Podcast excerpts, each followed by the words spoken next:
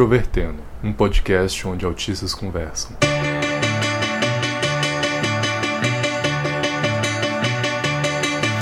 Um olá para você que escuta o podcast Introvertendo, que a cada 10 episódios, um é sobre música. E hoje, para discutir música, nós trazemos as pessoas que mais se interessam por música, que a gente conhece em torno do podcast, para poder falar sobre o Britpop. Meu nome é Thiago Abreu e na guerra das bandas de rock alternativo dos anos 90, né, considerando principalmente o Oasis e Blur, eu prefiro Radiohead Many City Preachers. Então, eu sou o Luca e, sinceramente, eu prefiro nenhum. Eu sou o Pedro Henrique e entre todas essas bandas, minha favorita é claramente o Oasis, porque não tem nem discussão sobre qual banda é a maior do, do Reino Unido depois dos Beatles. Ok, acho que vai ter uma discussão.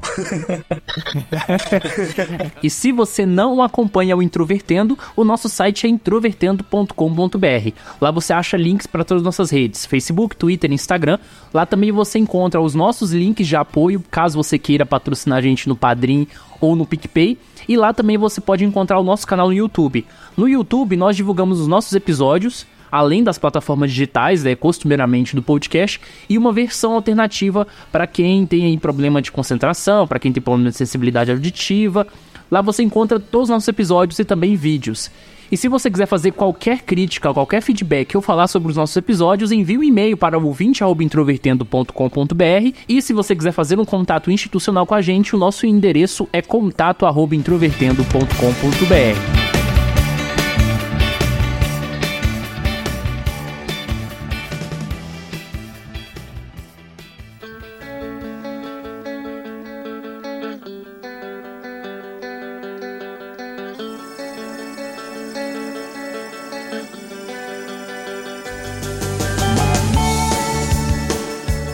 Então, pra gente falar sobre o Britpop, inicialmente a gente precisa fazer um contexto histórico, né, de certa forma. Todos os nossos episódios sobre bandas e artistas aqui no Introvertendo até agora partiram de artistas mais antigos, mais setentistas, né? Nós falamos de Beatles, nós falamos sobre Fleetwood Mac, nós falamos sobre Pink Floyd, Queen, e o Britpop vem de uma origem um pouco mais tardia em relação a esses artistas, né? A referência, obviamente, é o Reino Unido, não só a Inglaterra, mas também o país de Gales, a Escócia, né? As bandas vieram desses diferentes territórios, mais ou menos aí no início da década de 90, mas a principal tensão, né, que eu acho que existe quando a gente vai falar sobre Britpop, é se o Britpop é realmente um movimento ou se ele foi uma coisa muito mais midiática e industrial da música.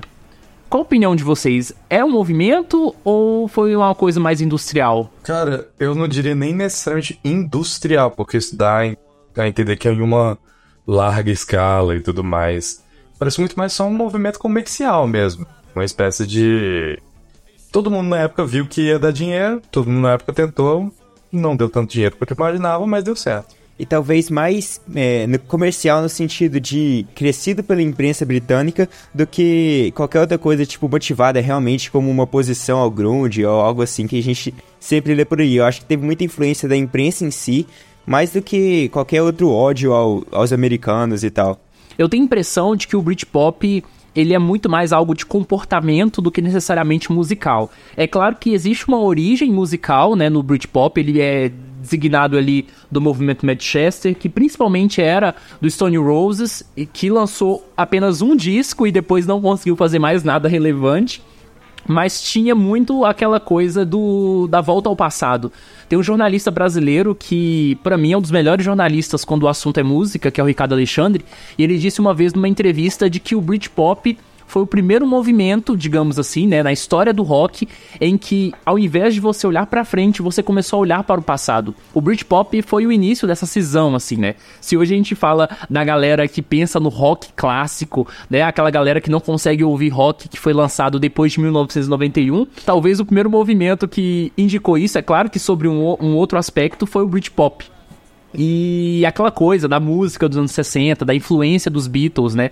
Aquela coisa do ser britânico, isso foi muito forte, muito marcante em todo o movimento. Inclusive, questão política foi muito importante para isso, né? Porque você teve ali, em 1990, mais ou menos, o fim do, da época de Margaret Thatcher, um, período que deu uma divisão bem, bem razoável entre as classes é, do Reino Unido, entre o sul, o sul, e o norte, o sul que era a classe mais alta e o norte que era a classe mais trabalhadora, até hoje tem essa, essa diferença, essa disparidade, e é um, mais ou menos algo que representa a diferença na música é, British Pop da, dessa época, né?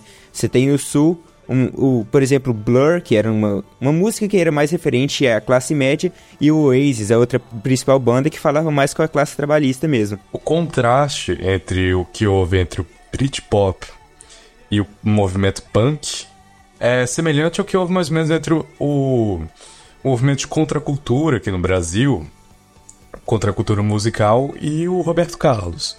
Onde a contracultura, o próprio nome diz, era onde tentava questionar, tentava polemizar muitas coisas, e o Roberto Carlos era o lado da mesma geração, quase, mais comercial, mais afável, as classes médias altas, mais tranquilo, que não questiona muito.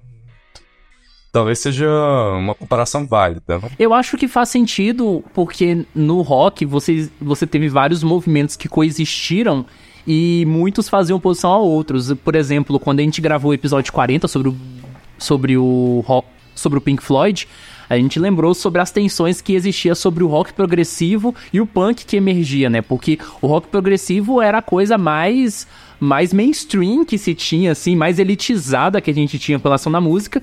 Então, o vocalista do Sex Pistols, ele fez uma camisa escrita Eu Odeio Pink Floyd. então, você tinha muito disso, porque era a representação mais forte do... de, dessa coisa, né, de elite. E o Britpop, em certa medida, conseguiu conciliar isso um pouco com o comportamento, com uma coisa menos ideológica, menos politizada, mas que também tinha alguns artistas um pouco mais politizados ali coexistindo. E tanto é que eu acho que isso colabora muito pra gente não saber onde exatamente o Britpop termina.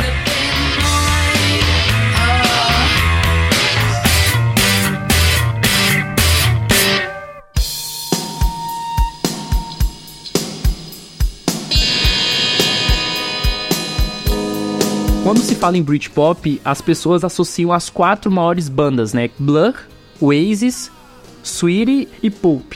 Essas bandas, elas carregaram características sonoras bem relativamente diferentes uma das outras, mas elas coexistiram em um ano específico, que foi o auge do Britpop, que foi 94.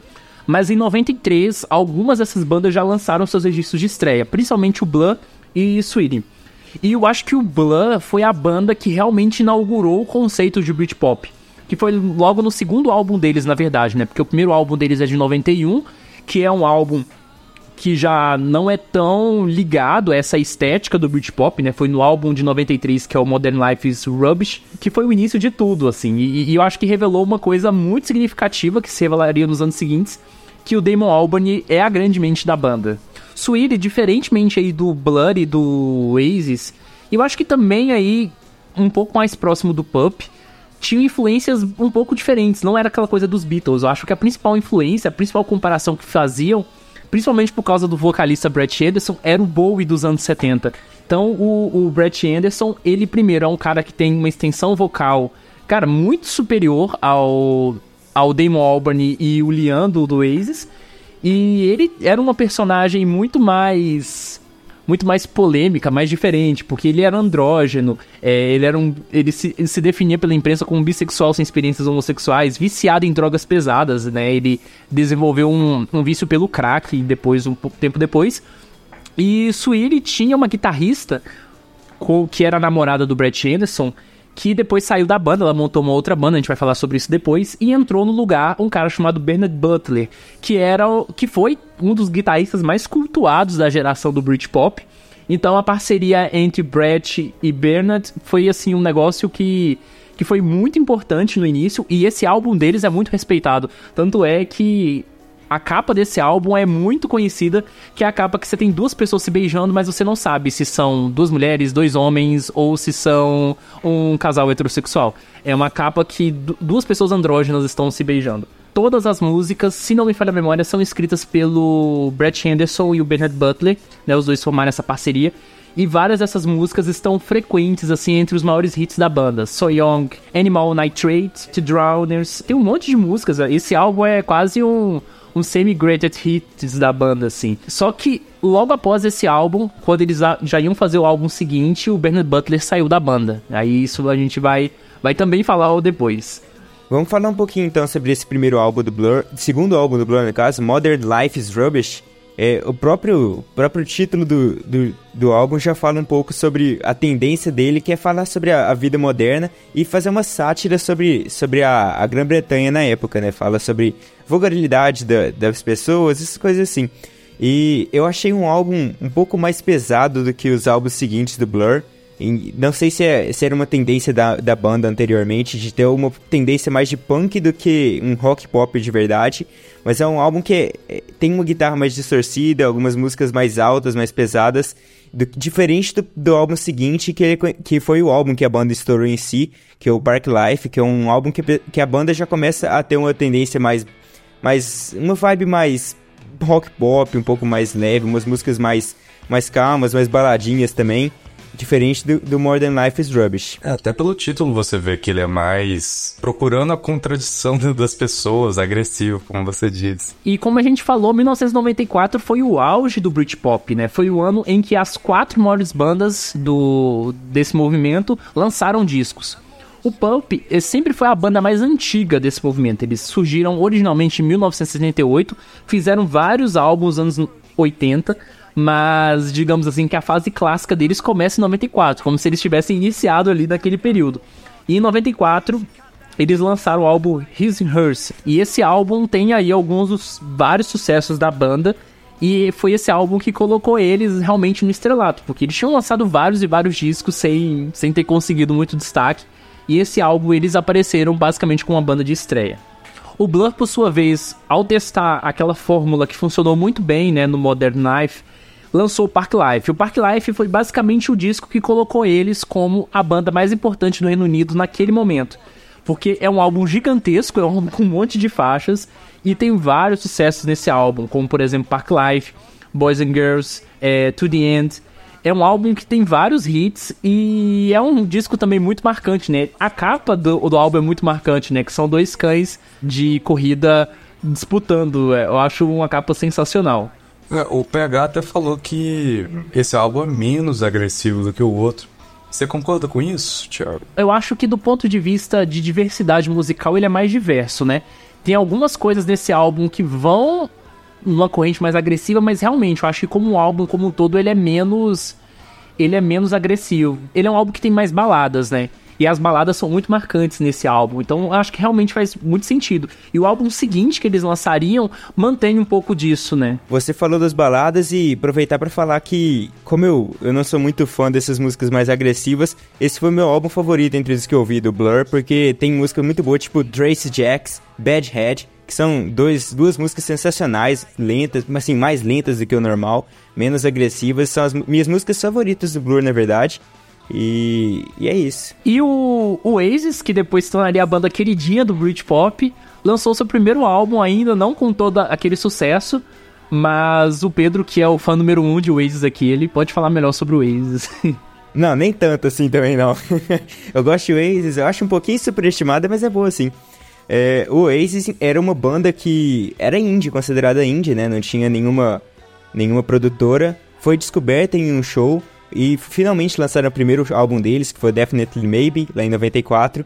E esse álbum já é um álbum é, um pouco mais pesado. Tem algumas músicas é, um pouco mais pesadas, mesmo como Rock and Roll Star, Shake and Maker. São músicas um pouco mais, mais upbeat mesmo. É, já tem algumas baladinhas legais, tipo Married Children é legal, uma musiquinha mais tranquila. Mas no geral ele é um álbum um pouco mais agressivo mesmo, é quase um, um, uma influência de punk. E a banda acabou mudando, mudando nos próximos anos. Lançou um, um, álbum no ano seguinte que não era assim. Mas é um álbum que fez sucesso, que lançou o Oasis à mídia e que começaria a gerar o hype pro próximo álbum, né? Eu acho muito curioso você ter falado sobre a questão das gravadoras, porque eu preciso fazer esse pano de fundo que das quatro bandas do Britpop, todas elas estavam em uma grande gravadora, né? O Pup, ele hoje é distribuído pela Universal Music, que é a maior gravadora do mundo. Já o Oasis faz parte do catálogo da Sony, né? E Blood e Sweetie já fazem parte da Warner. que é a terceira maior gravadora. Então todos eles hoje têm o catálogo distribuído por grandes selos. Como eu tinha falado antes, o Bernard Butler ele saiu do Sweetie e foi exatamente na, durante a produção do álbum seguinte deles, que foi o Dogman Star. Qual que foi um dos principais motivos da saída do Bernard Butler? O Brett Anderson estava muito afogado em drogas, né? E esse álbum, ele reflete toda a tônica, porque ele é o álbum mais perturbador e sombrio da história da banda. Ele é um álbum mais sujo, e eu acho que é definitivamente nesse álbum em que eles fazem um caminho que também depois ia ser bem parecido com o Pup, que é de afastar dessa questão da estética do Britpop e ser muito mais uma banda de rock alternativo. Enquanto Blur e o Oasis sustentou essa estética por mais tempo, Sweetie já saiu de fora um pouco bem mais rápido.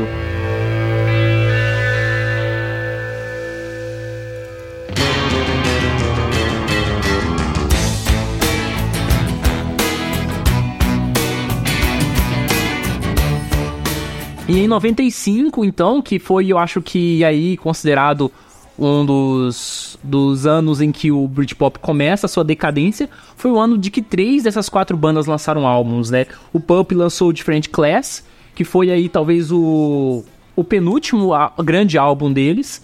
O Blur lança o Great Escape, que é o, o último disco Britpop deles, que inclusive é o meu álbum favorito da banda. E o Oasis lança o grande clássico deles, né? Que é o Morning Glory. Para poder falar sobre 1995, a gente precisa falar sobre a Batalha do Britpop. E na Batalha do Britpop, eu sei que o Pedro prefere o single do Oasis. eu publiquei no Twitter isso, né? Sim. Mas é, é verdade. A, a, batalha do Britpop foi alimentada pela mídia. A gente até falou mais cedo que o Britpop foi uma tendência alimentada pela mídia. E, e, nos, últimos, nos últimos meses tinha tido uma rivalidade crescente do Blur e do Oasis, né? Acrescido pela própria imprensa britânica, mas frases dos integrantes das bandas tornavam essa, essa rivalidade um pouco mais acirrada. E até que, com a influência da imprensa, eles decidiram lançar os singles na mesma data. Não tem a data aqui, talvez algum dos dois possam complementar isso depois. Mas eles decidiram lançar singles no dos novos álbuns na mesma data. É, justamente para ter essa concorrência, uma batalha mesmo. Uh, o Blur que lançou o Country House e o Oasis que lançaria o Roll With It. Na minha opinião, o Roll With It é muito melhor, mas acabou tendo que, o lançamento das dois, dos dois singles e no final do dia é, os, os, o Blur acabou tendo mais, mais vendas com o, o Country House, um álbum que acabou não indo tão não sendo tão vendido como o do Oasis, o What's the Story Morning Glory. Aliás, tem uma frase que dizem que o Blur ganhou a batalha, mas perdeu a guerra, né, no final das Isso, contas. Exatamente. Mas eu, eu prefiro Culture House, é uma das minhas músicas favoritas da banda, assim, de, de, de sempre. eu achei ela tão chatinha, viu? Assim, eu não sou o maior fã de Blur também não, então é um pouco, um pouco tendencioso essa opinião. Não, não me fez querer ver o resto da discografia da banda, mas eu gostei da música como só ela. E os dois singles foram lançados em dia 14 de agosto de 95, né? Foi o, foi o grande auge. Mas aí, qual que era a principal barreira do Blur, né? Era o sucesso nos Estados Unidos. O Oasis conseguiu isso, né? Que a, a, acho que a grande, a grande barreira do Britpop foi essa, conseguir transcender o território britânico com seus costumes britânicos, com seu comportamento britânico, e o Oasis conseguiu ser esse fenômeno de massa fora do, do Reino Unido. E aí que foi o, o grande pontapé deles. É, pareceu que enquanto a. Enquanto Blur e Oasis mantinham uma, uma rixa, uma briga para ver quem seria o rei do Britpop, o movimento Britpop acabou se despedaçando e eles nem viram, né? É, eu acho que faz todo sentido. Para falar um pouquinho sobre esse What's the Story, Morning Glory, eu acho que vale a pena voltar um pouquinho no tempo e, e, lembrar de quando Noel Gallagher deixou a banda pela primeira vez, em 94, depois de lançar o Definitely Maybe. É, claro que a gente sabe que hoje o Liam e o Noel são brigados e tal, mas essa relação já é conflituosa desde 94 lá, quando gravando o What's the Story, quando na verdade uma turnê na, na, América, nos Estados Unidos, antes de gravar o What's the Story Morning Glory, os dois tiveram uma confusão. O Noel Gallagher saiu da banda por algumas semanas e ele fala numa entrevista depois que ele deveria não, não ter voltado pro Oasis, porque daí ele teria gravado What's the Story Morning Glory e teria todo o dinheiro só pra ele. que é, é clássico dos Gallers, isso. Esse egoísmo e, e. Eu não consigo entender porque eles são tão manhosos assim, na moral. Eu acho que tem um pouco da síndrome do irmão mais velho com relação ao Noel. E o Liam, porque ele é um viciado, né? Historicamente já estava viciado em bebidas, então ele tinha um comportamento extremamente errático, né? Nos shows. E eu acho que isso certamente sempre incomodou muito o Noel, porque o Noel sempre foi mais certinho em termos artísticos. Sim, eu acho que além disso, o Liam ele é muito provocativo com o irmão dele e isso é insuportável. Tudo que o Liam pode fazer para xingar o Noah, para falar mal do Noah, para desmerecer o Noah, ele faz. O que não quer dizer que eu tô defendendo o Noah, porque eles ficam nessa briguinha para sempre, isso é insuportável, mas eu consigo compreender pelo menos o lado dele, porque o outro é muito pior do que ele. What's the Story Morning Glory já teve uma vibe um pouco mais mais tranquilinha, diferente do, do último, né, Definitely Maybe, que tinha uma guitarra bem mais distorcida e tal. Esse What's the Story Morning Glory já tem algumas baladas muito boas. Tem a famosa Wonderwall que todo mundo conhece. Uma pessoa pode não conhecer Noel Liam Gallagher, mas com certeza já ouviu Wonderwall uma vez na vida. Isso aí não tem dúvida não. Nem que seja a versão do Ryan Adams. Eu nunca ouvi essa, sabia? Esse álbum tem também Some Might Say, que ficou em primeira nas paradas do Reino Unido por, tipo, quase um ano inteiro, metade do ano. É, Cast No Shadow, X Electric, Morning Glory, que é, é, é o nome é, da música que dá o nome do álbum. É uma música sensacional. Champanhe Supernova. É um clássico, né? A versão remasterizada também vale muito a pena ouvir, porque tem alguns singles que foram lançados no lado B e não estão inclusos no álbum. Então é um álbum incrivelmente sensacional, um dos meus favoritos. Uma coisa que ficou muito clara sobre o Oasis é que a musicalidade e as letras da banda são Noel, total, né? O, o Oasis, nos seus primeiros anos, dependeu totalmente dele para existir, porque sem ele não existiria música do Oasis. Mas quem é a cara e a voz da banda é o Liam. E eu acho que isso que é o grande ponto de tensão, porque o Noel, ele é um músico completo. Ele não, tecnicamente não precisa de ninguém. Mas pro Oasis ter se se estabelecido, de fato, eu acho que a personalidade do Liam contribuiu com tudo. Principalmente por ele querer ser esse John Lennon do, dos anos 90, sabe? De ter essa, essa postura dele, que de certa forma chama atenção, e inclusive ele carrega essa persona até os dias de hoje. Pedro, você acha que eles imitam os Beatles? Todo mundo já falou isso pra mim, e eu sempre falei, cara, não tem nada a ver. Mas eu parei pra pensar esses dias porque pode ter muito a ver com as guitarras distorcidas, né? Que dá um efeito diferente na música. Se você parar pra pegar alguma música e tirar a guitarra distorcida, provavelmente ela vai caber em Rubber Soul, em Revolver. Bem provavelmente você vai conseguir encaixar ela ali. Então, assim, é bem possível. Eles fazem diversas referências aos Beatles, né? Tem música que fala Tomorrow Never Knows, Yellow Submarine, tem... fala... Na Don't Look Back in Anger, ele fala I'm gonna start a revolution from a bed, fazendo referência ao John Lennon, que fez protesto na cama lá com Yoko.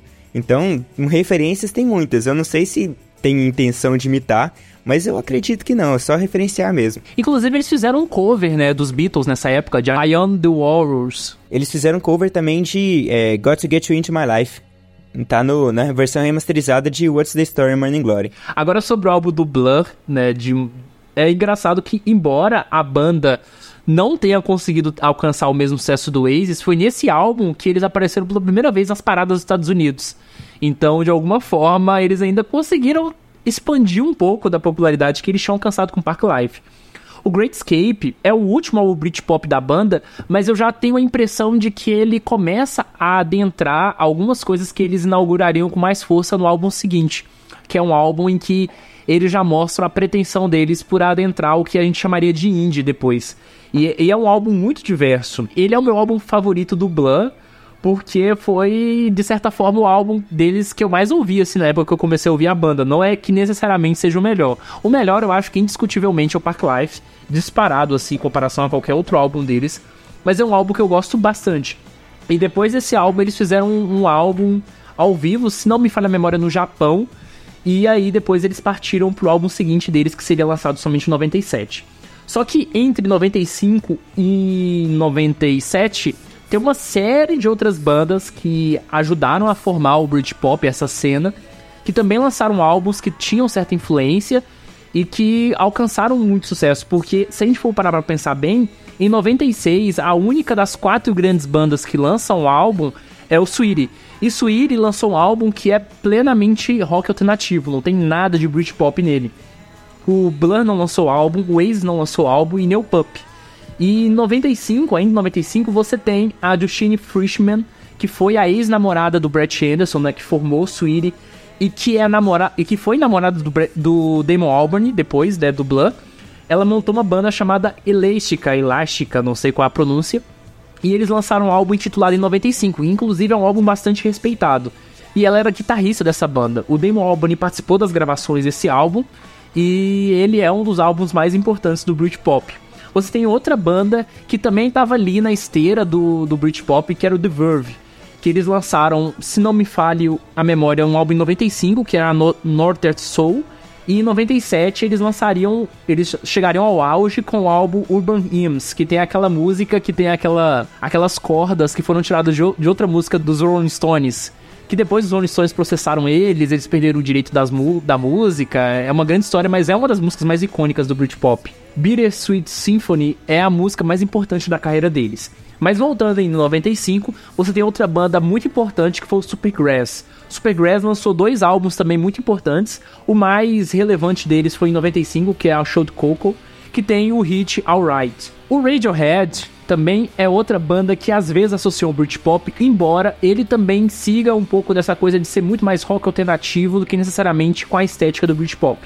Mas o The Bands, que é o álbum dele de 95, ele tem alguns elementos do Britpop e foi o álbum que deu a notoriedade para eles depois do single Creep. Depois que eles estouraram com Creep em, no, no álbum primeiro deles, que foi o Pablo Honey, eles conseguiram realmente manter o sucesso com esse álbum, que foi o The Bands, com principalmente o single Fake Plastic Trees, que é uma música mais acústica, mais violão. Eu acho até que, principalmente o álbum The Bands, o vocal dele parece muito com o de Britpop. Então até caberia encaixar ele, mas talvez só nesse álbum. Não sei. É, eu acho que também o caso do Radiohead é só nesse álbum. Muito semelhante a uma outra banda que é o Main Street Preachers, que era uma banda do, do País de Gales, que nós vamos lançar um episódio só sobre Main Street Preachers, já tá inclusive gravado, que é o álbum Everything Must Go. O Main Street Preachers vinha de uma raiz post-punk com uma certa influência hard rock. Em 94 eles lançam aí um álbum que é meio gótico, super pesado né, que, que em português chama Bíblia Sagrada. E em 96, um dos integrantes ele se suicida e a banda já vai para um caminho mais leve, que foi, na verdade, já preparado antes mesmo dele morrer, foi uma coisa natural. Everything Must Go foi o grande álbum Britpop dos, de 96, inclusive fez a banda ganhar o Brit Awards duas vezes. Eles ganharam em 97 por causa de Everything Must Go e eles ganhariam de novo no ano seguinte. E o principal single desse álbum foi a música Design for Life, só que o Main City Preachers é bem parecido com o Radiohead nesse aspecto, por isso que eu falo que das bandas dos anos 90 eu prefiro as duas, é que as duas tinham uma veia mais politizada e muito mais crítica do que o comportamento de establishment do Britpop.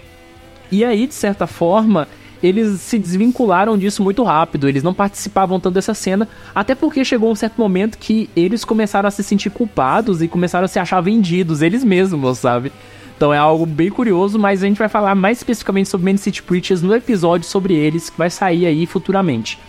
E outra banda que também conseguiu um sucessinho bom em 96 foi o Ocean Color Cyan, que eles lançaram um álbum chamado Mostly Shows, que tem o single The Day We Code to Train, que é o grande hit do álbum, mas tem algumas outras músicas que fizeram sucessinho. Inclusive, se não me engano, eles tocaram com Noel nesse álbum, só que em um show. E aí foi pro conteúdo bônus, né, remasterizado, edição de 20 anos desse álbum. E é engraçado que essas bandas, elas se dialogam, tá? A gente tá falando aqui sobre álbuns específicos pro episódio não ficar muito longo. Mas o Man City Preachers em 94 tocou junto com o Bernard Butler e tocou uma música da Sweetie. O Eléstica, como eu já falei, a Justine era ex-namorada do Brett Anderson e depois namorou o Damon Albarn. O, o Ocean tocou com o Noel o, então, assim, essas bandas estão sempre aí ligadas uma à outra. Mas a gente precisa falar sobre a decadência do Britpop. E a decadência do Britpop começa também, em grande parte, entre o relacionamento entre o Noel e o Liam e o acústico do Oasis pela MTV. O Oasis foi convidado para poder aparecer no acústico da MTV. Só para lembrar, o acústico MTV nos anos 90 tinha aquela força muito grande, né? Artistas mundialmente faziam seus registros acústicos. E é claro que eles não iam perder a oportunidade de ter uma das maiores bandas da época para gravar um registro acústico. Então a expectativa era muito grande. Chegou no dia da gravação, o Liam falou que não ia participar porque ele não estava passando bem, parece que ele estava gripado, alguma coisa nesse sentido. O Noel ficou muito bravo, com muita raiva, e ele falou: Quer saber? Eu vou cantar essas músicas. E aí o que aconteceu? O Liam, na hora da gravação, encheu a cara, subiu lá na parte superior do, do, do espaço de gravação, enquanto o Noel cantava todas as músicas que, era da que eram da composição dele. O Liam ficava lá de cima, bêbado, provocando e xingando o irmão dele durante a gravação do, do acústico MTV do Oasis. Resultado, o acústico MTV do Oasis não foi lançado.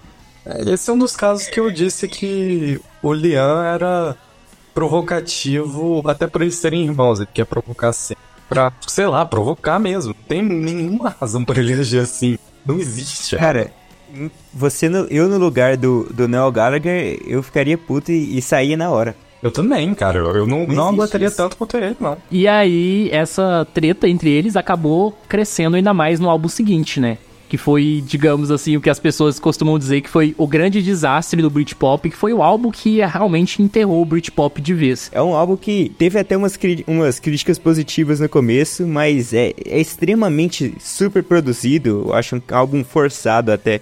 Não gostei muito não. Tem algumas músicas que salvam, mas no geral é bem forçado. Tem algumas músicas legaisinhas e tal, tipo Don't Go Away, é, Stand By Me, mas no geral ele é muito super produzido, uma produção exagerada, e daí acabou tendo umas críticas demais. A galera que falou, nossa, mas isso aqui tá ficando chato, hein? Tá ficando forçado. E foi aí que o Britpop começou a decair de vez, né? A galera já tava pensando em outros movimentos, já tava enchendo o saco dessa, dessa recepção, essa volta pro, pros anos 60, 70. Eu acho que uma banda que entendeu muito bem isso foi o Blur, porque o Blur, no álbum deles, auto-intitulado em 97, já deu uma certa mudança no som, né? E foi nesse álbum que eles fizeram o grande hit deles, né? Que é Song 2. Song 2 que é a música que todo mundo conhece do Blur, né? Esse aí não tem como não conhecer também, é a Underworld do Blur. E aí nesse álbum também, de certa forma, em 97, como a gente estava falando sobre as outras bandas, o Pup, ele só lança o seu álbum seguinte em 98, que é o Teases Hardcore, que já é um álbum já um pouco mais diferente e Sweetie, como eu falei, em 96, já um ano antes dessa, desse fim do Britpop, lançou o Comic Up, que foi o primeiro álbum que, que foi sem a participação do Bernard Butler, porque o Bernard Butler ainda contribuiu com algumas coisas do álbum anterior, né? Ele saiu no meio das gravações. E o guitarrista que substituiu ele, que se não me engano é o Richard, ele assumiu por completo. E o Coming Up, ele é o álbum mais radiofônico do, da, da banda, né? Tem vários hits como Trash, é, Filmstar. Sweetie ficou cada vez mais experimental, né? Em 99 eles lançaram Head Music, que é um disco que tem uma coisa mais eletrônica e, e, e diferente, assim. Foi, foi o auge do vício em, em, crack que o Brett Anderson tinha. O Blur flertou ainda mais com indie no álbum 13, em 99, que foi um álbum que já começou a cair um pouco o nível. Tem algumas músicas muito legais nesse álbum, como Tender, é, mas é um álbum que já deu um pouco da, da queda assim, da popularidade deles. Eu acho que eles já não estavam tão interessados com o mainstream, né? Eles já tinham ali quase 10 anos de carreira, estavam no auge. Eles inclusive lançaram uma coletânea de grandes sucessos em 2000. Mas você vê que todas essas bandas elas estavam dando uma demandada geral. E aí, com as bandas do panteão do Britpop realmente perdendo espaço, as bandas que ganharam espaço foram as bandas que assumiam o rótulo do rock alternativo. Então o Radiohead ganhou um culto assim imenso. Em 97 eles lançaram aqui com Period, né, que é um disco que tem nada a ver com o Britpop. O Man City Preachers em 97 foi a grande banda do Britpop. Eles caminharam em rumo ao rock alternativo e foram surgindo outras bandas mais novas que foram reavivando uma estética que o pessoal chama de pós-Britpop. Mas eu nunca consigo entender muito bem o que, que seria o pós-Britpop, porque ele tá tão colado no Britpop em si que a única definição realmente mais consistente que se tem sobre o pós-Britpop é que o pós-Britpop ele pega a influência do próprio Britpop e junta com pós-grunge dos Estados Unidos. né? E é, essa é a única diferença entre eles. Só que as bandas, elas coexistem ali naquela mesma época. É algo muito grudado, muito, muito junto. Cara, e na real, nem, eu nem... Tem muita música diversa também, por exemplo, Kine e Stereophonics. Stereophonics é uma banda extremamente semelhante com, com Oasis, e Kine é uma banda totalmente nada a ver, um, um, estilo totalmente diferente. Coldplay, mesma coisa. Então, é, não tem muita consistência mesmo, não. E falando sobre a, essa questão do fim do Britpop, né, 97 98, a gente precisa falar que a banda mais, mais famosa no Reino Unido em 98, mais uma vez, foi o Man City Preachers. Eles lançaram o álbum This Is My Truth, Tell Me Words, que é um disco que, apesar de ser muito radiofônico, é um disco que vendeu 5 milhões de cópias no mundo. Ele é um álbum muito politizado, né? A primeira música fala sobre os refugiados, a segunda música fala sobre matar fascistas. E é, é uma banda muito politizada, mas é um disco bastante, assim, né, esteticamente mais leve. E eles ganharam dois prêmios do Brit Awards. E Elétrica, né, que lançou o álbum em 95. Não lançou mais nenhum grande álbum depois, porque os membros se afundaram em drogas. O The Verve lançou seu grande álbum em 97 e depois caiu. Sweetie em... lançou lá o Red Music em 99, mas o Brett Anderson largou o crack e quis fazer algo mais consciente, um álbum mais ensolarado, que foi a New Morning.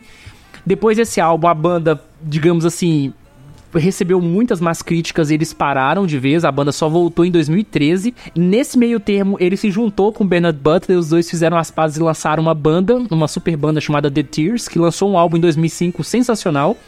O Oasis continuou lançando vários álbuns, né, com influência Britpop, parou em 2008. E, e o Noel acabou parando com a banda e tal.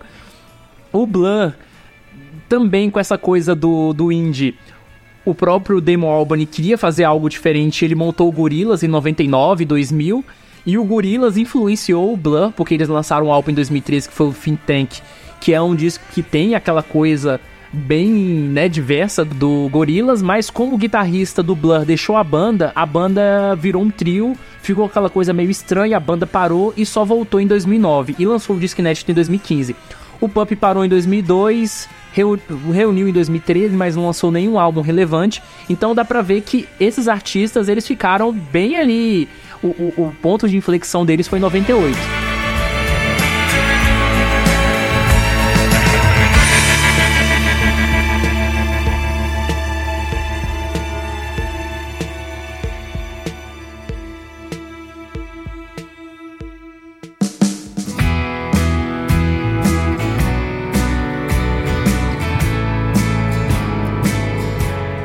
Tinha falado antes, começou a surgir uma cena musical, digamos assim, que era concomitante com o desastre do Britpop, que era o pós-Britpop, que é a mistura da sonoridade do Britpop com pós-grunge. E você tem é, algumas bandas que fizeram nomes, né, desses lugares, como por exemplo Catatunia, que lançou um álbum muito importante em 98, que foi International Velvet, e também nós tivemos o Stereophonics, que veio da mesma origem, né? Eu acho que, se não me engano, da mesma cidade que o Man City Preachers, lá no país de Gales, que lançou seu primeiro álbum em 99, que tem aquela coisa muito parecida com o Oasis. E você tem, que é a maior banda, né, do pós-Britpop, na verdade, nessa fase inicial, que foi Travis. Travis era uma banda escocesa, e eles atingiram realmente o auge deles, inclusive com o apoio do Oasis, que foi o álbum The Man Who, em 99. E o The Man Who, assim, ele é um disco sensacional. Ele tem várias músicas muito legais. O álbum tem umas, aí, uns 5, 6 singles muito, muito bons. E eles têm uma faixa nesse álbum que mostra o tanto que eles são influenciados pelo Britpop que eles fazem referências a três músicas. E dessas três músicas, duas, uma é Wonderwall do Oasis e a outra é a Design for Life do Man City Preachers. E eles fazem referência exatamente a essas músicas, sabe? Em 99, esse álbum deles foi produzido pelo Nigel Godrich, que é o cara que produziu, né, trabalhou com o Radiohead em todos os álbuns desde o The Bands. O Nigel Godrich, na verdade, se tornou o produtor musical mais importante, eu acho, do Reino Unido durante um longo período, porque ele produziu aqui Computer, e aí ele se tornou um produtor muito respeitado, produziu Travis, Produziu Beck também naquela fase dele mais importante ali em 2002, né, 98. E ele produziu Paul McCartney em 2005 lá no Chaos and Creation, que a gente falou lá no episódio 50. Em 2001, o Nigel foi e produziu de novo o Travis, o álbum Invisible Band, que tem um dos maiores sucessos da banda, que é a música Sing. E você tem duas bandas que surgem aí um pouco depois e que eu acho que pegam um pouco da estética do Radiohead, porque o Radiohead, mesmo não sendo associado ao Britpop, com o OK Computer eles mudaram a cultura britânica, assim, musical, acho que de uma forma muito significativa, né? Porque o K Computer, ele é basicamente a referência dentro do século XX de como seria a música no século XXI. Radiohead é essa banda que quebrou barreiras, embora muita gente odeie, Radiohead é, é uma banda muito cultuada, muito respeitada, porque eles quebraram muitos, muitas barreiras. E duas bandas que surgiram com influência do Radiohead é o Coldplay e o Kine. Isso se a gente não falar do Muse. O Muse não tá nessa coisa do pós-Britpop, mas o Muse tem uma influência, assim, do, do Radiohead monstruosa. E o Coldplay Kine mais ainda. O Coldplay tem aquela fase inicial que é bem ligado ao pós-Britpop, né? O álbum deles de 2000. E eles lançaram o álbum deles de 2002, que tem a música The Scientist, que é o álbum de maior sucesso deles, né? Que é o álbum que inaugurou aquela estética da banda do início dos anos 2000, que tem aquel, aquele rock mais baseado em piano, e que tornou o Coldplay a banda mais famosa ali da, da década, né? Acho que nenhuma banda teve um sucesso mais mainstream do que o Coldplay nesse período. E Kine surge um pouco tempo depois com a mesma estética, né? Com aquela influência do Coldplay, com influência do Radiohead, com influência pós-Britpop. Só que o, o, o Kine é muito uma banda de piano. Mas é de piano também por uma questão de convenção, né? Eles tinham um guitarrista, o guitarrista saiu da banda, eles não tinham substituto e pensaram, bom, a gente tem teclado, então a gente vai fazer uma música de teclado. E acabou que ficou firmado com a estética da banda, uma música de teclado. Então talvez a última grande banda pós-Britpop foi o Kine, e o próprio Kine depois também foi colocando um pouco mais de guitarra no som, né? Principalmente de 2008 para frente. Então é esse que é o cenário, digamos assim, pós-Britpop. Como assim como o Britpop, o pós-Britpop também não tem aquela coisa muito do, do seu período de fim, né? Mas lá no, no, já 2005, 2006, você tem uma banda que estoura bastante, que é o Arctic Monkeys. E o Arctic Monkeys, ele já vem numa estética totalmente diferente, que não tem nada a ver com o Britpop. E aí ele se torna uma grande banda, acho, britânica, né, desse, desse período sucessor. Voltando rapidinho ao Kine, o Kine que é uma das melhores bandas que eu conheço. É uma banda que eu, eu, acho que não tem nenhum disco ruim, viu? Eles vão lançar um novo, inclusive, agora em dia 20 de setembro. Todo mundo provavelmente já ouviu a Summer Only We Know. Da, é uma versão de cover, claro, na, na, propaganda da Vivo, se não me engano. É a música mais famosa deles no momento, aqui, pelo menos aqui no Brasil. É o grande, o grande hit deles, a música mais ouvida, inclusive, junto com Everything's Change, que é do mesmo álbum também. Isso, é. É, é uma banda que eu recomendo para todo mundo que eu conheço, porque tanto ela, tanto a carreira solo do Tom Chaplin, que lançou o álbum final do ano passado, são duas coisas perfeitas, muito boas para quem gosta de música mais mais lenta igual eu, mais mel melancólica, mais mais melosinha mesmo. Eu gosto muito de Kine e só que eu comecei a adotar Kine como meu guilty pleasure, porque tem muita gente que acha Kine uma banda horrível. E eu fiquei muito surpreso por isso. Então, Kine é meu Guilty Pleasure. É uma banda que parece que muita gente acha que é ruim, mas eu, eu gosto e acho que seja bom. A discografia deles eu realmente gosto bastante, assim. Eles não têm nenhum álbum que eu ouço e falo assim, esse álbum é um clássico, mas todos os álbuns dele têm bons momentos, tem algumas faixas que não são lá grandes coisas, mas muitas faixas muito boas. Eu gosto de quase todos os álbuns dele. Talvez o Perfect Symmetry, que que não é lá tão bom, e aquele EP dele de 2010 que é bem estranho, que é o Night Train, né? Você fala de do Perfect Symmetry, e é o que eu tenho mais carinho porque foi o primeiro que eu conheci. Que, tipo, meu pai me apresentou ele há uns anos atrás. Foi o primeiro que eu conheci, e quando eu penso em Kine, eu já lembro em, em Perfect Symmetry. Não é meu favorito também, mas eu, é o que eu tenho mais carinho. É engraçado porque ele é o álbum Ame ou Odeie, porque ele é o álbum que colocou guitarras, né, no som da banda e ele não foi bem recebido. Até hoje, as pessoas têm um pouco de trauma desse álbum. o meu álbum favorito é o de 2006, o Under the Iron Sea, porque eu acho que aquele álbum é o álbum mais maduro da carreira deles.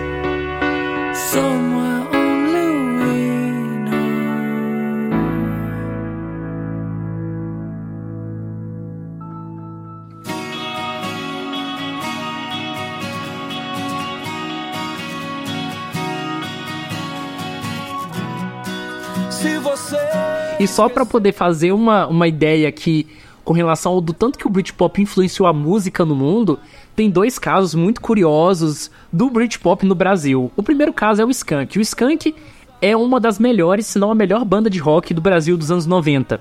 Ao lado dos Raimundos, eu acho que não teve nenhuma banda que tenha uma discografia tão consistente quanto o Skank. E o Skank já vinha com um certo flerte com a música brasileira ali de 98, 2000, com uma certa influência Britpop.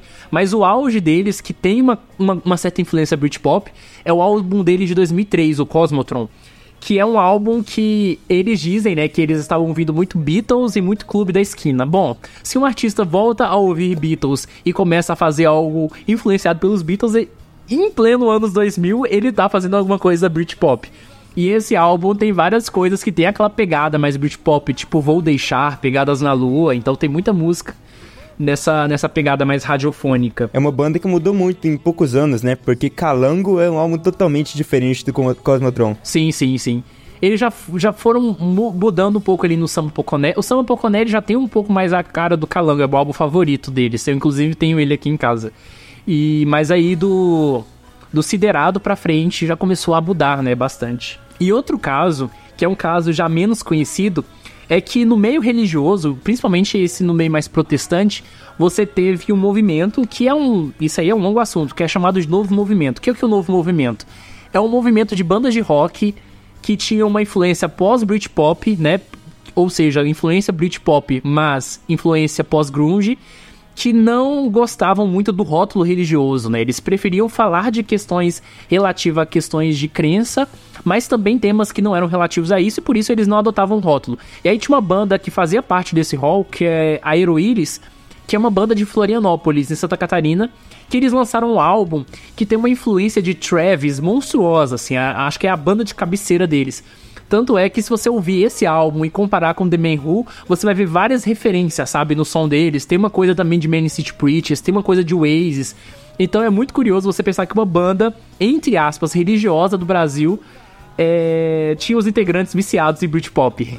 E pra gente falar sobre Britpop na mídia hoje, a gente precisa retomar então o caso de três grandes bandas, né? Que é Sweetie, Blur e Oasis. Sweetie, como eu falei, voltou em 2013, lançou um álbum que foi muito bem recebido.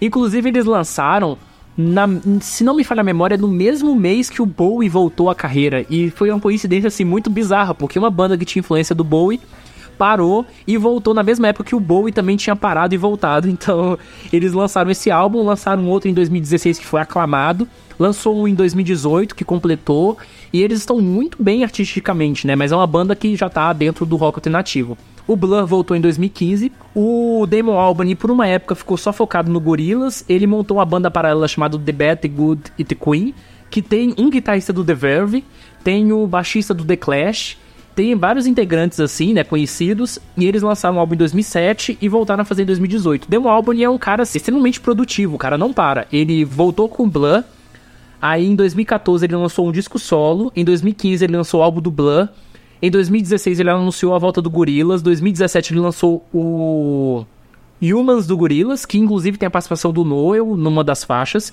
Em 2018 ele lançou um álbum de novo do Gorillaz e lançou um álbum do The Bad, The Good The Queen. E esse cara não para, definitivamente. E para poder falar um pouco sobre gorilas, é importante falar que essa parceria do Damon Albarn com Noel é muito improvável porque eles eram quase inimigos públicos, né? Mas com o passar dos anos, os dois construíram uma amizade, porque em termos de fama, de popularidade, os dois conheceram o, o business, eles viveram essa época como ninguém viveu. Então eles acabaram digamos assim, fazendo, tendo uma certa relação pessoal muitos anos depois e hoje eles são parceiros musicais. O Noel ia chamar o Damon para poder gravar no disco dele de 2015, só que não deu tempo de, de incluir o Damon na participação. Já o Damon chamou ele pro Wilmas do Gorillaz e por causa disso o Liam começou a xingar o Damon Albarn no Twitter. É, e numa entrevista depois do lançamento do álbum, se eu não me engano, o álbum Humans, né? O, o Noel foi perguntado sobre isso numa entrevista ao lado do Auburn e ele falou: ninguém liga pro, pro Liam. E, mas eu acho que é essa a ideia que, que une os dois, né? Você odiar o Liam é um ótimo motivo para os dois serem amigos. é, faz todo sentido. E é muito engraçado porque o Oasis terminou em 2008, né? E ao contrário de, de que talvez muita gente esperasse que o Oasis poderia continuar, o Oasis acabou, né? O Noel montou uma nova banda, né? Começou a discografia em 2011, então, ou seja, ele jogou mesmo o, o Oasis no passado, falou que a banda nunca mais ia voltar. Embora esteticamente, musicalmente, ele ficou bem parecido, né, com o Oasis, o primeiro álbum e o segundo. É praticamente idêntico. Sim, em 2017 foi o ano que ele realmente decidiu mudar um pouco. E ele começou a pegar uma, uma influência dance e lançou o álbum Who Beauty the Moon. Inclusive, ele lançou um EP em 2019 que pega um pouco dessa estética. Já o Liam juntou uma equipe de compositores, já que ele não compõe sozinho, né? E fez um álbum solo em 2017 com o som do Oasis e tudo mais. E, e o Noel até disse, né, que, que as músicas do, do Liam, até os filhos do Noel sabem fazer melhor. Mas eu, go eu gostei do disco dele. O Liam Gallagher, que inclusive vai lançar o segundo álbum dele, é, agora em 2019, né? Why Me, Why Not? Ele já lançou, já lançou EP, o One of Us? No momento que esse episódio tiver lançado, ele até o álbum já saiu e ele tá pre, tava preparando um documentário também, né?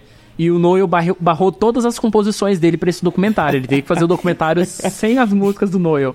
É, é muito besta. os singles que o, o Liam Gallagher lançaram foram muito bons. Eu curti bastante os quatro que ele lançou.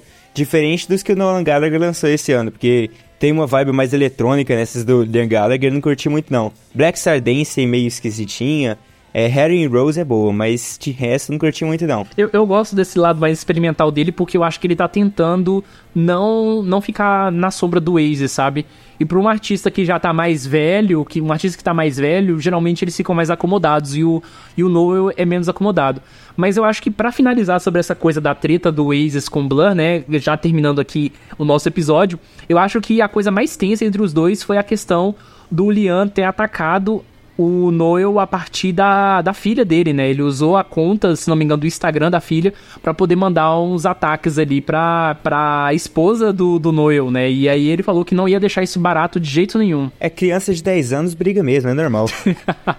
Enfim, esse é o nosso episódio sobre Britpop. Se você quiser saber mais referências sobre Britpop, tá lá no nosso site. Nós temos uns links, algumas matérias. Tem uma lista da Pitchfork dos 50 melhores álbuns do Britpop que a gente vai deixar lá, que tem muita coisa legal, muita indicação interessante. Pedro, muito obrigado mais uma vez pela participação no Introvertendo. Você é, é o nosso quinto Beatle. obrigado por me chamar, viu? É, é sempre um prazer estar aqui com você. Agradeço ao Luca também por estar aqui com a gente. Então, é, só para finalizar, já queria deixar uma frasezinha bem, bem reflexiva, lembrando que Skunk é melhor e superior ao Oasis. É só isso. Uma boa noite, um bom dia, uma boa tarde para todo mundo. E só mais uma coisa, se você quiser acompanhar o Pedro, ele tem um podcast que é o For The Win, e também você tem o seu Twitter, né? Isso, exatamente. Pode me seguir lá no, no Twitter, PH_Kist. Se você gosta de basquete, gosta de esportes americanos, pode ouvir o nosso podcast lá, For The Win, 4The Win em inglês. E é isso.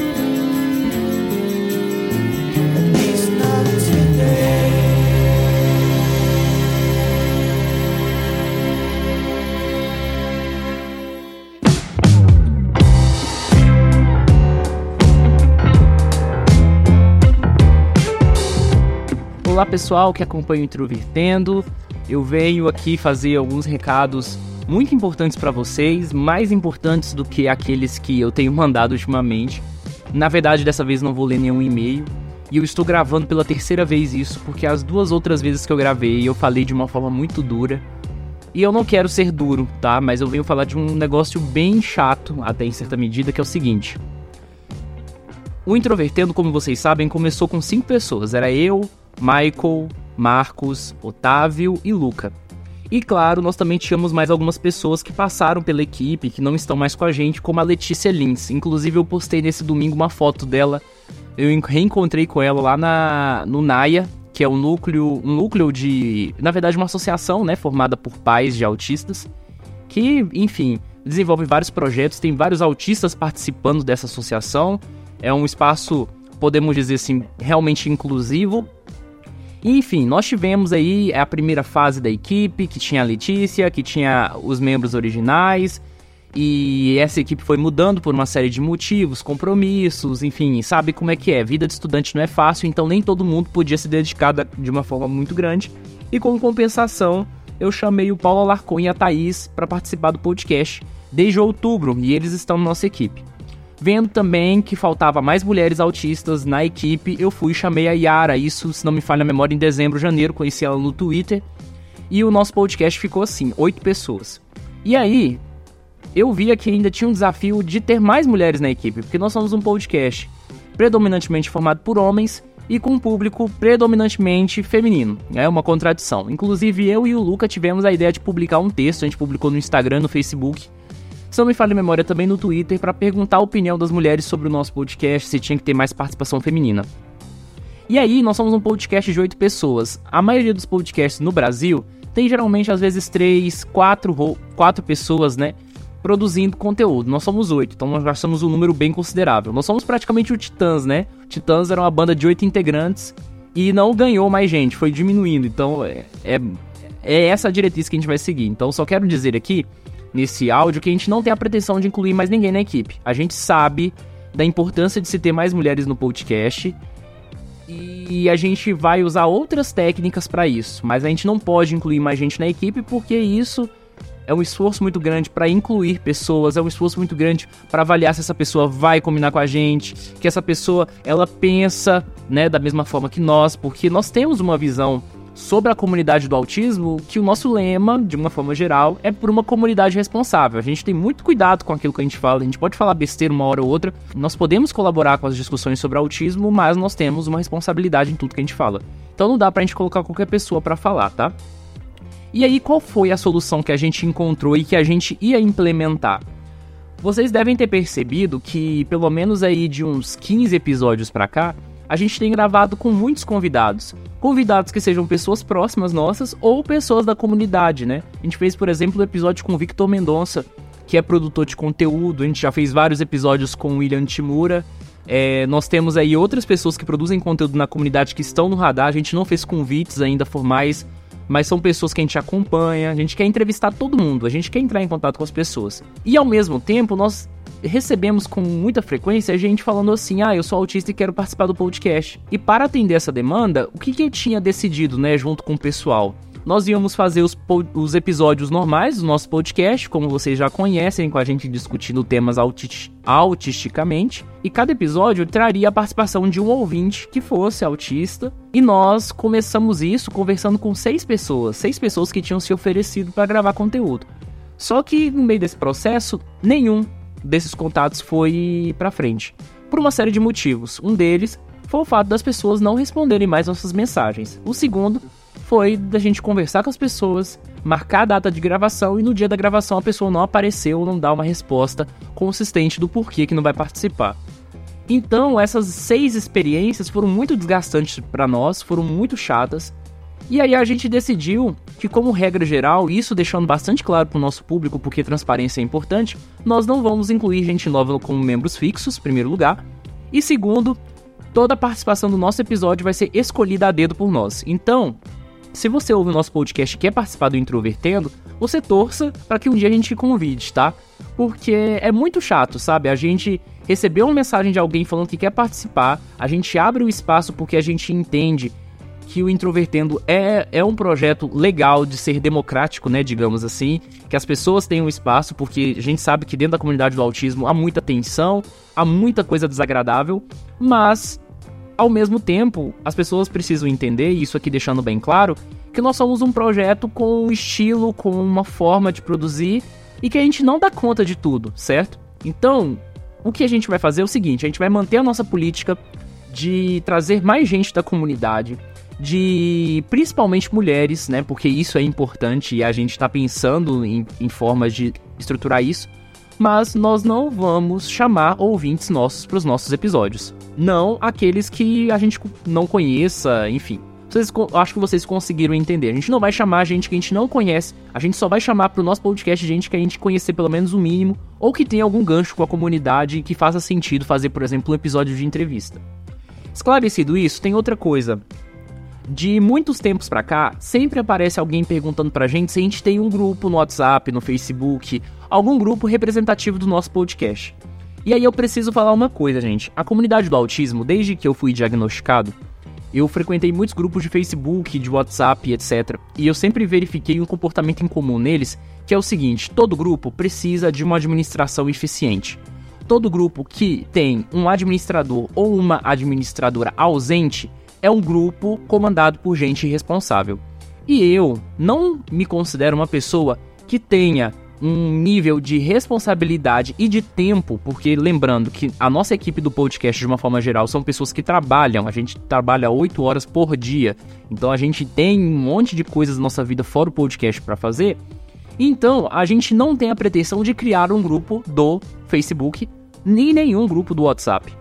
Se você quer conversar com outros autistas, a gente sugere você procurar a Liga dos Autistas, que são parceiros nossos e tem um grupo nesse sentido. Mas nós, o Introvertendo, não vamos criar. Só pra deixar isso bem claro, que a gente não tá fazendo isso por exclusivismo ou porque a gente quer ficar distante da comunidade, muito pelo contrário, a gente participa ativamente da comunidade, mas eu preciso trazer um exemplo do que eu tô falando. Este ano, teve uma treta muito grande dentro da comunidade do autismo que foi relacionada a um grupo criado pelo apresentador da Record, Marcos, Marcos Mion. A gente já falou do Marcos Mion lá no episódio 63, que é o episódio chamado O Autismo no Censo, e o Marcos Mion fez uma coisa da qual eu particularmente discordo radicalmente. Esse foi, na verdade, esse na verdade é o grande ponto pelo qual eu no momento não simpatizo tanto com a figura do Marcos Mion. Espero que algum dia eu mude de opinião, enfim. Mas basicamente é o seguinte, o Marcos Mion criou um grupo no Facebook que hoje se chama Comunidade Pro Autismo. E ele criou esse grupo e não administra o próprio grupo. Ele passou o grupo, a administração para outras pessoas. Essas pessoas não dão conta das demandas que tem lá, aparentemente. E esse grupo é basicamente um ringue de boxe. É um grupo onde você geralmente vê pais brigando entre si, ou pais falando coisas é, bem desesperançosas e não tendo nenhum tipo de apoio significativo. É um grupo que você vê autista brigando com o pai, é pai brigando com o autista, é um ofendendo o outro. É basicamente uma das coisas mais horríveis que eu já vi na comunidade do autismo. Se você quer ver o pior dos pais de autistas e o pior dos autistas, você vai frequentar a comunidade pro autismo. Eu não tenho estômago para isso. Eu entrei no grupo nos primeiros dias, não aguentei sair. Então eu penso o seguinte: frequentemente também, nos outros grupos né, que, eu, que eu frequento, eu vejo muitos autistas falando de questões extremamente vulneráveis, casos de estupro, ou denunciando coisas muito chatas que passou. Como é que eu, que já tenho um podcast, que, já, que nós que já temos né, uma responsabilidade muito grande dentro da comunidade, como é que a gente vai criar um grupo e não ter realmente uma administração eficiente? Então a gente não vai fazer isso. A comunidade do autismo é grande, tem muita gente, muitas, muitos pontos de vista. Então, certamente tem gente com mais propriedade para administrar um grupo do que nós. Então a gente não vai criar grupo, tá? Só quero deixar isso claro, não é uma não é exclusivismo. A gente apoia outras, outras iniciativas, incluindo a própria Liga dos Autistas que está aí esse, realmente especializada em fazer isso. E aí eu quero dizer o seguinte, apesar da gente não incluir ninguém como membros fixos, né, como, como eu disse, a gente é basicamente o Titãs, se alguém sair do Introvertendo hoje, a gente não vai colocar ninguém no lugar, a gente vai manter a nossa formação até a gente decidir que o podcast vai acabar, e ao mesmo tempo também de nós escolhermos, então, os nossos possíveis convidados dos próximos episódios a dedo, também quero dizer que se você gosta do nosso podcast, continue mandando mensagens, continue mandando seu feedback. Não é por isso que a gente vai ignorar o nosso público. Nós respondemos todas as mensagens de todo mundo. Se você é nosso ouvinte, mandou uma mensagem pra gente pelo Instagram, pelo Facebook, pelo Twitter ou pelo e-mail, né, que é o nosso principal canal, e a gente não respondeu, manda mensagem de novo para nós, reforça, porque a gente responde tudo. Pode ter caído na caixa de spam, pode ter acontecido alguma coisa. Por que, que eu tô falando isso? Antes de produzir podcast, eu já fui ouvinte de podcast, na verdade eu ainda sou. E às vezes eu escrevia e-mails falando sobre episódios, né, comentando com toda aquela forma autística que muita gente também manda. E aí às vezes os podcasters, as pessoas que produziam conteúdo ignoravam meu e-mail, nem sequer respondiam, sabe, pelo próprio e-mail. E isso é muito chato, é muito desgastante. Eu sei o quanto isso é doído. Então assim, eu tenho uma preocupação, pelo menos eu e a Thaís Mosken, que também administra a nossa caixa de e-mails, de sempre estar de olho nisso. Então, se por algum motivo a gente falhar, não foi intenção nossa. Então, reforça com a gente que a gente sempre vai responder. A gente sabe que também há um risco do fato da gente estar tá fechando, digamos assim, entre aspas, as portas, de ter gente legal dentro da comunidade que poderia falar, que poderia agregar e que não vai poder por causa do erro de seis pessoas, né, por exemplo mas eu espero que isso seja algo transitório, tá? Eu espero que daqui a algum tempo eu consiga pensar em alguma forma de aproximar os nossos ouvintes, que os nossos ouvintes consigam participar, não sei, sei lá, um podcast paralelo, quem sabe, né? Imagina criar um podcast só para os fãs do Introvertendo que quiserem produzir de forma independente? Não sei. Eu realmente quero ter uma solução. Se você tiver uma sugestão, sabe, de alguma forma que a gente possa resolver esse impasse, sem que a gente tenha que ficar se desgastando para ficar lidando com pessoas que não vão cumprir seus compromissos, eu gostaria de ter dicas. Então, por favor, tá? Envie uma mensagem pra gente, dê uma sugestão. A última coisa que eu quero aqui é ser exclusivista ou ser grosseiro. Eu acho que a nossa comunidade, na verdade, tem que se unir tem que discordar sim dos pontos de vista que, que, não, que não concordam, afinal, união pressupõe pensamentos relativamente parecidos. Não adianta de nada pessoas que pensam radicalmente diferentes se unirem só em vista de uma validade externa.